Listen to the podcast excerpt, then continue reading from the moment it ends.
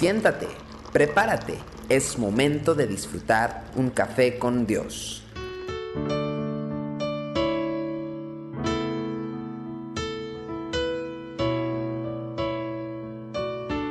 Me siento muy contento de poder compartir con usted la palabra del Señor aquí en Café con Dios. Ayer hablamos de Juan capítulo 13 versículo 1 y hoy quiero hablar nuevamente de este versículo porque hay mucha riqueza en esta imagen que el Señor nos muestra a través del apóstol Juan. Antes de la fiesta de la Pascua, sabiendo Jesús que su hora había llegado para que pasase de este mundo al Padre, como había amado a los suyos que estaban en el mundo, los amó hasta el fin. Muchas veces en situaciones de consejería, he escuchado a personas que dicen, yo ya amé demasiado a esa persona. Y tal vez usted mismo se ha dicho, eh, me siento cansado de amar a esta persona o aquella otra persona. Pero ¿será posible afirmar que hemos amado demasiado a otra persona? ¿Existe alguna medida que una vez superada eh, nos permite afirmar que nosotros ya hemos llegado al nivel de amor que se requiere de parte de un hijo de Dios?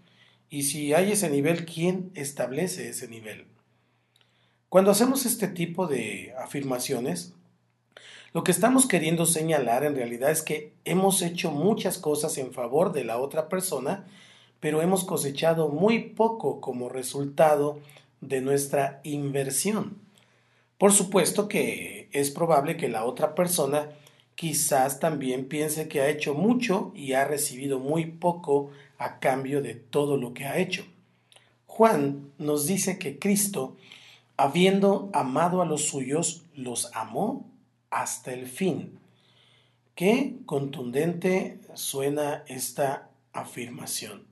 Y al mirarla, parece que nuestro propio esfuerzo de amar a los demás es muy débil. Jesús ciertamente no cosechó ni un décimo del fruto que tendría que haber cosechado según el tamaño de la inversión que hizo en sus discípulos. Seguramente él podría haber dicho que había amado demasiado a los suyos. Sin embargo, a pocas horas de morir, lo encontraron orando y dedicado con la misma consideración de siempre a bendecir a sus discípulos. La verdad es que el Mesías no medía el nivel de su inversión de amor según la clase de retorno que recibía. Sus parámetros eran otros y no dependía de la desigualdad que pudiera haber entre su propio esfuerzo y el esfuerzo de sus discípulos. El parámetro de lo que era correcto lo establecía el pacto que había hecho con el Padre. Este pacto descansaba sobre la distancia que estaba dispuesto a recorrer por los demás una distancia que llegaba y que paraba hasta la misma muerte. Su compromiso, por lo tanto, no dependía ni del reconocimiento, ni de la recompensa, ni de la respuesta de los que estaban a su alrededor. Era un compromiso de un solo lado, cuya medida había sido acordada con el Padre mismo. Entonces, encontramos aquí la verdadera dimensión del amor. No es un sentimiento, sino una decisión, un compromiso con Dios, un compromiso que está más allá del comportamiento de la otra persona o de las mismas circunstancias en las que a veces nos encontramos. Es un pacto que depende enteramente de nosotros mismos y que nos debe llevar a un amor que no cesa nunca. Cristo mismo ilustra dramáticamente esta verdad cuando, crucificado por usted y por mí, intercede allí en la cruz por los que lo persiguen y pide misericordia por ellos. Señor, Señor, dice Padre, perdónalos porque no saben lo que hacen.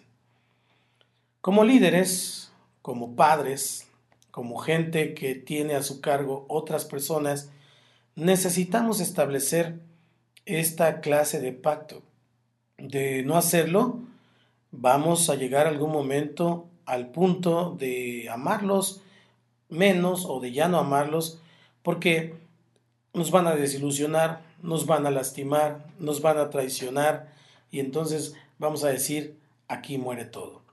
El pacto que usted elabora no puede depender de ellos, sino del Dios al cual usted y yo le hemos hecho un voto de fidelidad. Jesús los amó hasta el fin. Solamente Dios podrá mantenernos firmes en ese compromiso de amar hasta el fin. Y el amor tiene que ver con Dios, porque Dios es amor. Que Dios te bendiga, qué bueno que estamos juntos en Café con Dios. Tu amor por mí es más dulce que la miel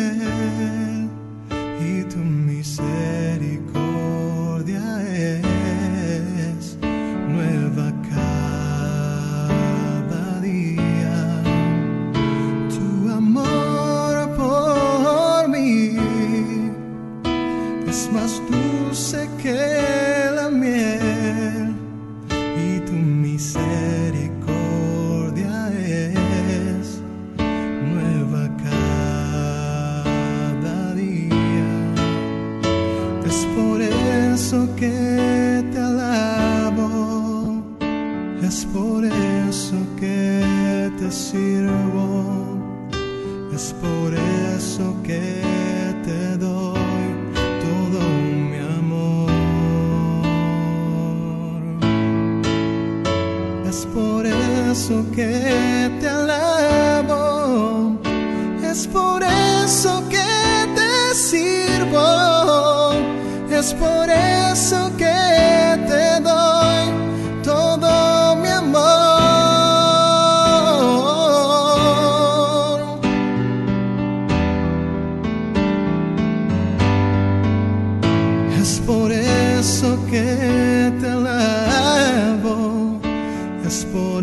eso que te sirvo,